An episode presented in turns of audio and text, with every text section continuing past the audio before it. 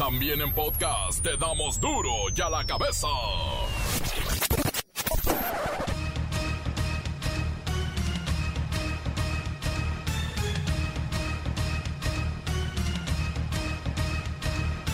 Lunes 25 de enero del 2021 yo soy Miguel Ángel Fernández y esto es duro y a la cabeza sin censura. El presidente de México, Andrés Manuel López Obrador, que cuenta con 67 años y positivo a COVID-19, continúa con síntomas muy leves y está confinado en la residencia de Palacio Nacional con su esposa, que dio resultado negativo, y el menor de sus hijos, también resultado negativo.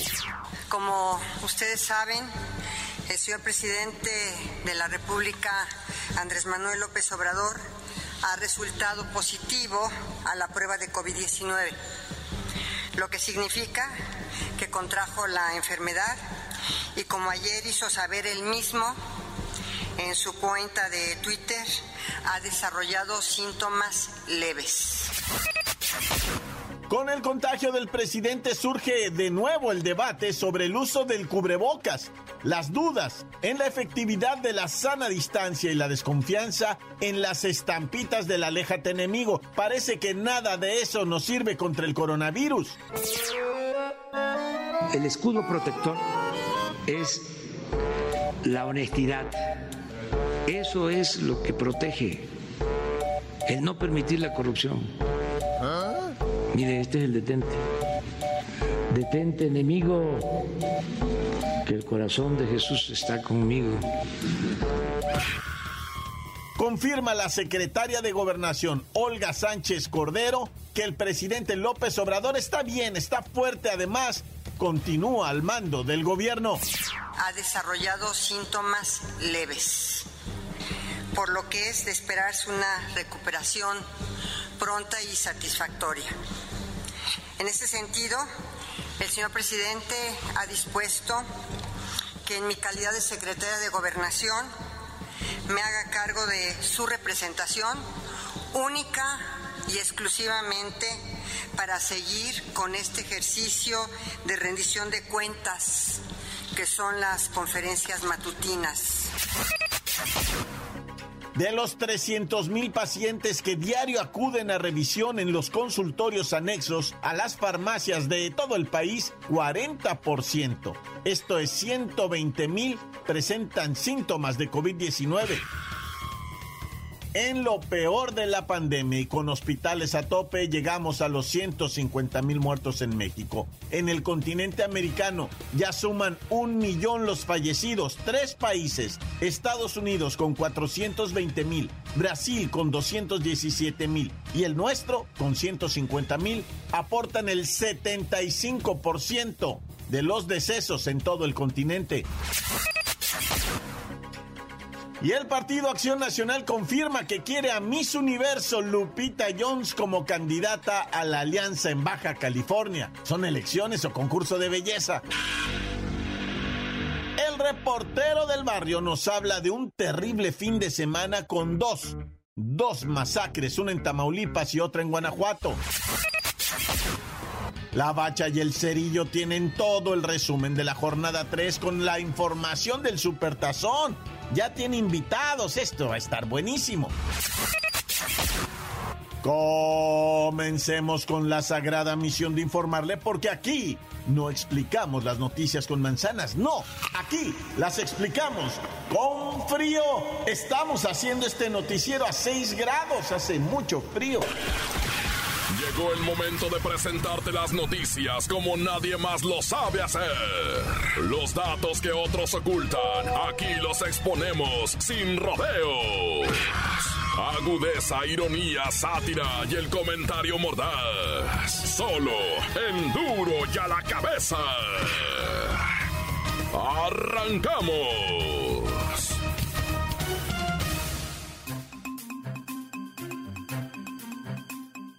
De acuerdo con la información brindada por la Asociación Nacional de Farmacias de México, diariamente acuden a revisión 300 mil pacientes en sus consultorios anexos a las farmacias en todo el país. 40%, esto es, 120 mil presentan síntomas de COVID-19.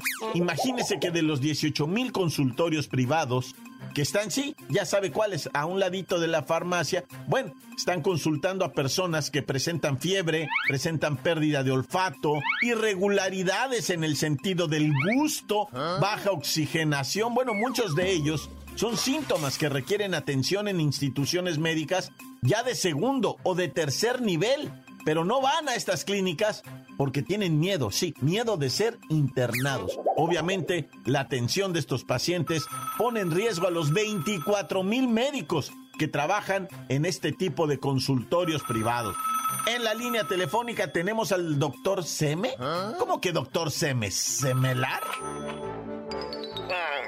Soy el doctor Seme, semejante y tengo un primo muy similar. A él le decimos el doctor Simi. Sí, me imagino cómo le dicen. La cuestión aquí es que hay 24 mil médicos en los consultorios de las farmacias viviendo bajo un riesgo enorme.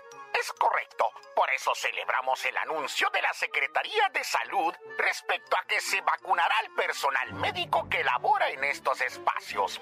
Hay 24 mil médicos que se encuentran trabajando en los 18 mil consultorios privados anexos a las farmacias y diariamente atienden en promedio 300 mil consultas. Del total de consultas médicas que brindan, entiendo que en 120 mil encuentran pacientes que presentan síntomas relacionados con el coronavirus. Correcto. Llegan con fiebre, pérdida de olfato, irregularidades en el sentido del gusto, baja oxigenación. En fin, son pacientes que muestran que están para un segundo o tercer nivel de atención. Y debemos reconocer que esta situación también pone en riesgo a los médicos de primer contacto. Doctor Seme, de semejante, no de semelar. ¿Cuál es el motivo por el que la mayoría de los pacientes contagiados con COVID-19 recurren como primera opción a sus consultorios en las farmacias eh, de la esquina antes de acudir a los hospitales? El problema es que el paciente no desea ir al hospital porque tiene miedo a ese viacrucis, ese temor de ingresar a un hospital por las condiciones que conocemos, y entonces están acudiendo al consultorio anexo a las farmacias. Gracias, gracias por toda esta valiosa información, doctor Seme. Eh, semelar. No, perdón, semejante. Bueno, tenemos que celebrar el anuncio que dio López Gatel sobre la inclusión en el Programa Nacional de Vacunación de los médicos privados que acuden a domicilios y atienden en estas farmacias y reconocer que en los médicos que trabajan en estos consultorios hay una mortalidad por el virus SARS-CoV-2 del 5%. Imagínense, el 5% de 24 mil han fallecido. Cabeza. Y ahora, bueno, vamos a la nota del día desde ayer. ¿Cómo se encuentra el presidente López Obrador y qué novedades tenemos con su gabinete? Actualízanos, por favor, Luis Ciro Gómez Leiva. Miguel Ángel, amigos de Duro y a la Cabeza, la salud del presidente Andrés Manuel López Obrador es regular, salvo algunos de los ya conocidos síntomas de COVID, enfermedad que le diagnosticaron el día de ayer por la tarde. Pese a su condición, continúa trabajando en su proyecto presidencial y esta mañana mantuvo una llamada con el presidente de Rusia, Vladimir Putin, y acordaron el envío a México de 24 millones de la vacuna rusa Sputnik 5. A través de su cuenta de Twitter, el canciller Marcelo Ebrard señaló lo siguiente. Concluyó llamada telefónica del presidente López Obrador con Vladimir Putin, presidente de la Federación de Rusia. Fue cordial y exitosa. Como resultado, Hugo López Gatel podrá avanzar con respaldo del gobierno ruso para asegurar arribo de la vacuna Sputnik 5 a la brevedad. Hasta el momento, ninguno de los funcionarios que rodeó al presidente en los últimos siete días ha dado positivo. Solo nos falta por confirmar el mismo Marcelo Ebrard, quien está en observación. Por lo pronto, el jefe del Ejecutivo Federal se mantiene en Palacio Nacional guardando las medidas de sana distancia y monitoreado por un equipo de médicos al mando del secretario de Salud, Jorge Alcocer Varela. Respecto a las mañaneras, estas seguirán bajo la conducción de la secretaria de Gobernación, Olga Sánchez Cordero, designada por López Obrador para encabezar las conferencias matutinas durante el tiempo que se prolongue su aislamiento y su tratamiento médico. En ese sentido, el señor presidente ha dispuesto que en mi calidad de secretaria de Gobernación me haga cargo de su representación única y exclusivamente para seguir con este ejercicio de rendición de cuentas que son las conferencias matutinas. Es muy importante hacer hincapié en este punto. La instrucción que ha dado el señor presidente es clara y precisa, atender los asuntos públicos que él mismo indique para seguir informando al pueblo de México sobre la situación en que se encuentra nuestro país en estos rubros. Hasta aquí mi reporte. Para Duro la Cabeza informó Luis Ciro Gómez Leiva. Encuéntranos en Facebook, facebook.com, diagonal Duro y a la Cabeza Oficial. Estás escuchando el podcast de Duro y a la Cabeza. Síguenos en Twitter, arroba Duro y a la Cabeza. Les recuerdo que están listos para ser escuchados todos, todos los podcasts de Duro y a la cabeza. Échese un clavado ahí en el Facebook, sale fácil. Y ahí están cargados todos. Y además tenemos WhatsApp por si quiere mandar mensaje. 664-485-1538. Duro y a la cabeza. Ahora es tiempo de escuchar al reportero del barrio. Oiga, el país en llamas, ¿eh? Esto no se controla y es lamentable.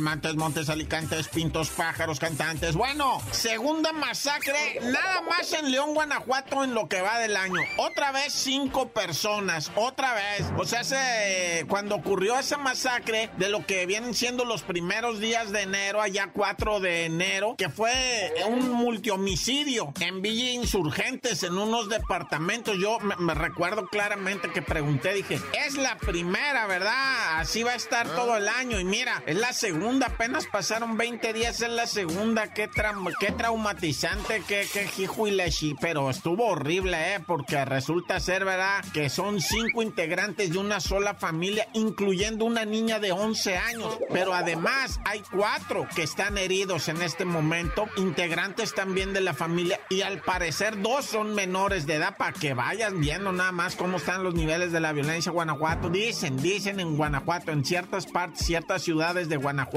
León, Silao, Guanajuato mismo, están en este momento con panteones saturados por COVID y por violencia, dicen las autoridades. No lo esconden, o sea, te lo dicen así tal cual. Dice hospitales y panteones saturados por violencia y por COVID-19. Es que en Guanajuato también ya pegó el COVID, pero tremendo.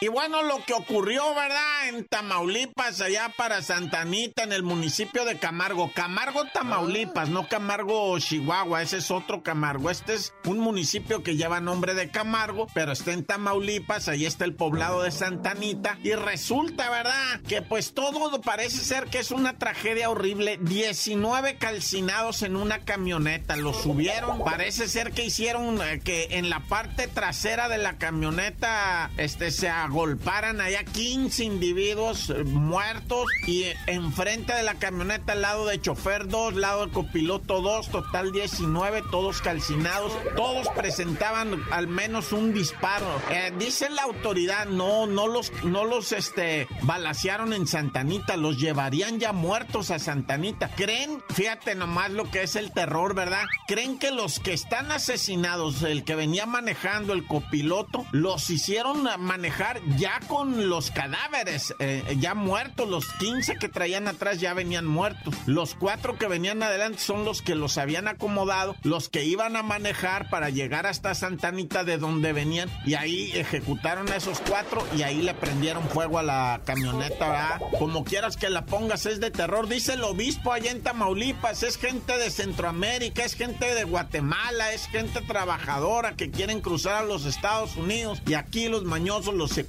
los torturan y les piden dinero que sus familiares deben enviar de allá del otro lado, pero envían más que madre, allá no envían. Y pues los matan así horriblemente. Ay, pero bueno, ya.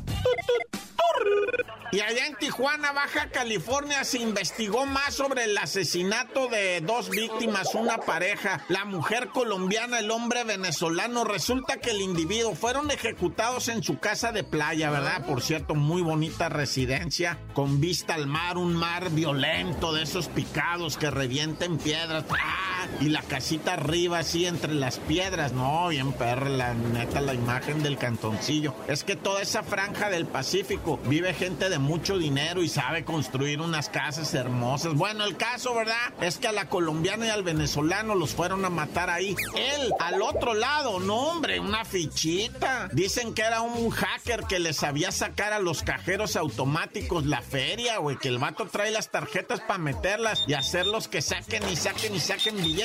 Dicen, ¿verdad? Que nomás en los cajeros de Nevada, allá en Las Vegas, sacaba 125 mil dólares el vato de los cajeros, güey. No de todos, pero en una buena racha el compa, en una semana, dos semanas de estar sacando dinero de cajeros, le andaba pegando a los 125 mil dólares, loco, no, hombre. Es un dineral, si esos vatos, pero bueno, ahí está ya decesos en Tijuana, los mataron en su casa, a la colombiana y al venezolano. Ya tan tan se acabó, corta. La nota que sacude. Duro, duro ya la cabeza. Antes del corte comercial, escuchemos sus mensajes. Los envían al 664-485-1538. Aquí nomás la mejor FM 95.5 de Guanatos. Un saludo para los de las huertas, Cantlaquepaque.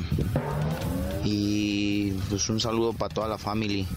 Acá es el Beto, el Hugo, el Gaby, a Olga, el Jero.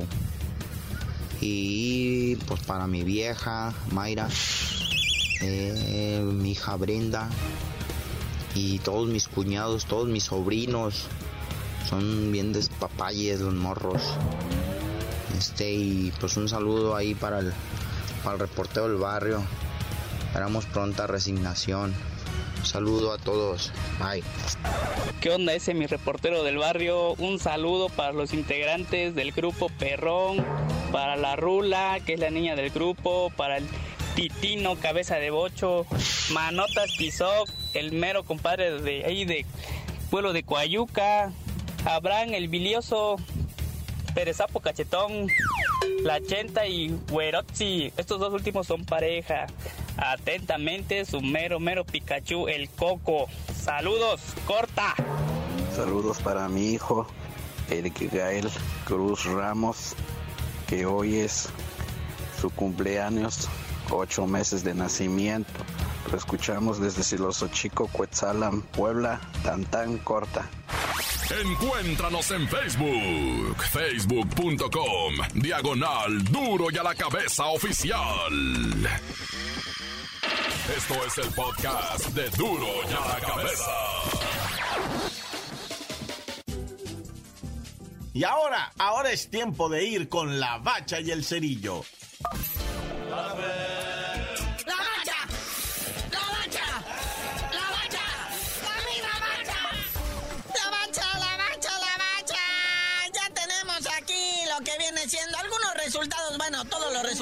los partidos jugados, porque no todos se han jugado, porque hoy tenemos lunes por la noche. Va a jugar el Pachuca contra el Cruz Azul. No, y también vamos a tener martes por la noche, porque el reprogramaron el del América Bravos también para mañana. Todo por culpa del COVID, ¿verdad? Pero pues bueno, ahí tenemos al superlíder Diablo Rojo del Toluca, que se coloca en el primerísimo lugar de la tabla general, empatado con el Santos Laguna, ¿verdad? Pero diferencia de goles, arriba el Diablo Rojo que le pasó encima al Toluca nomás 2 a 0. Oye, fíjate que este partido del Toluca, este empate, nos deja ver una cosa, que nadie ha ganado sus tres partidos. Nadie, nadie, nada más la única oportunidad la tiene el Monterrey, que ahorita está en receso, ¿ah? Porque pues, no pudo llevar a cabo su cotejo debido al COVID. Pero si te fijas, nadie ha ganado los tres partidos.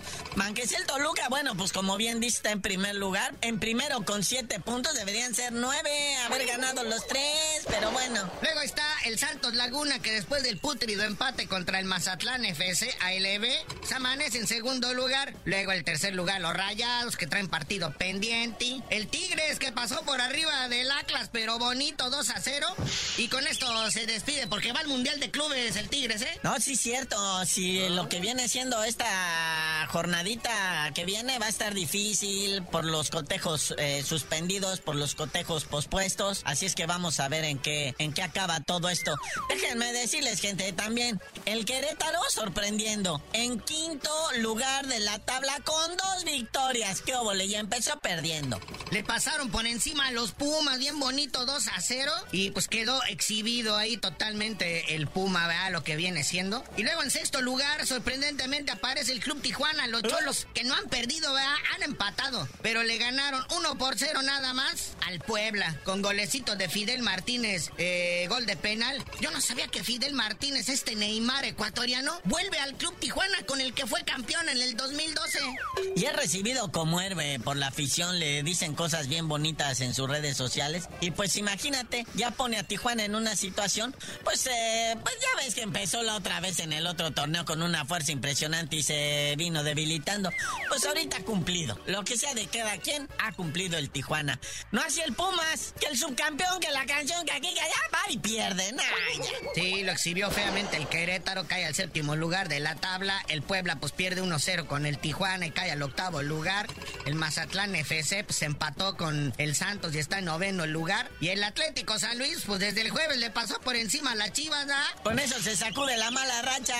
Y de ahí para abajo todo es desgracia, ¿va? Porque el América pues no ha jugado su partido, ya mañana lo estará jugando. El Necaxa perdió como ya se nos había anunciado. Y pues todos los demás son los tontos. Ahí está, el Atlas. ¿Qué con el Atlas? Tres derrotas consecutivas. El Cruz Azul tiene la gran oportunidad ahora con el Pachuca de hacer algo por su vida. Son los únicos dos que no han marcado nada, que no han sumado, que están allá en el ignominio olvidados al final de la tabla. Bueno, ahora pasemos al emparrillado. Se jugaron las finales de conferencia, primeramente la nacional. Los bucaneros de Green Bay le pasaron encima a los empacadores de Green Bay en el duelo de las Bahías y se convierte en el primer invitado al Super Bowl. O sea, Green Bay salió bien confiadito en su casa, pues está bien helado, estos vienen de la Florida de clima cálido, se van a calambrar, ¿no? ¿Y cuál? Le pasaron por encima Tom Brady a sus casi 60 años de edad, todavía rompiendo marcas, llega a su décimo supertazón de los cuales ha ganado seis. Y es la primera vez en su historia que un equipo sede de, del Super Bowl, o sea que va a ser en Tampa Bay, es la primera vez en la historia que el equipo de esa ciudad le toca llegar al Super Bowl. Y además, peor tantito, no los van a dejar entrar a ver a su equipo en su casa, en su estadio, en su Super Bowl, porque está el COVID. Nah, ya. Ah, sí van a dejar entrar, pero como 20% de la capacidad, ¿verdad? Así pasó en estas finales de conferencia, había poquita gente, ¿verdad? Que ya Tom Brady dijo que en Green Bay a él se le figura que dejaron entrar gente de más, pero bueno. Bueno, por el lado americano, los jefes de Kansas City, eso sí le pasaron por encima a los Bills de Buffalo. Los Bills de Buffalo que tenían 25 años sin llegar a, una, a una final de conferencia desde los tiempos de la ametralladora Jim Kelly. Ay, pregúntele al abuelo quién era Jim Kelly. Pero bueno, aquí con Patrick Mahomes que llega a su segundo supertazón consecutivo y eso que estaba cuchito de un piecito, ¿va? Y viene de un protocolo de contusión, pero pues con eso tuvo para ganarle a los Bills de Buffalo. Entonces, próximo 7 de febrero el supertazón, Bills de Buffalo, jefes de Kansas City contra los Bucaneros de Tampa Bay. Pero bueno, carnalito, ya vámonos, no sin antes felicitar al Chucky Lozano, que metió el gol más rápido de la historia en Italia. Nueve segundos anotó el muñeco diabólico mexicano Chucky Lozano, pero pues su equipo perdió 3-1. ¡Ay, ya! Ya tú dinos por qué te dicen el cerillo. Hasta que el Chucky Lozano la pegue, cada que anota pierde, nah.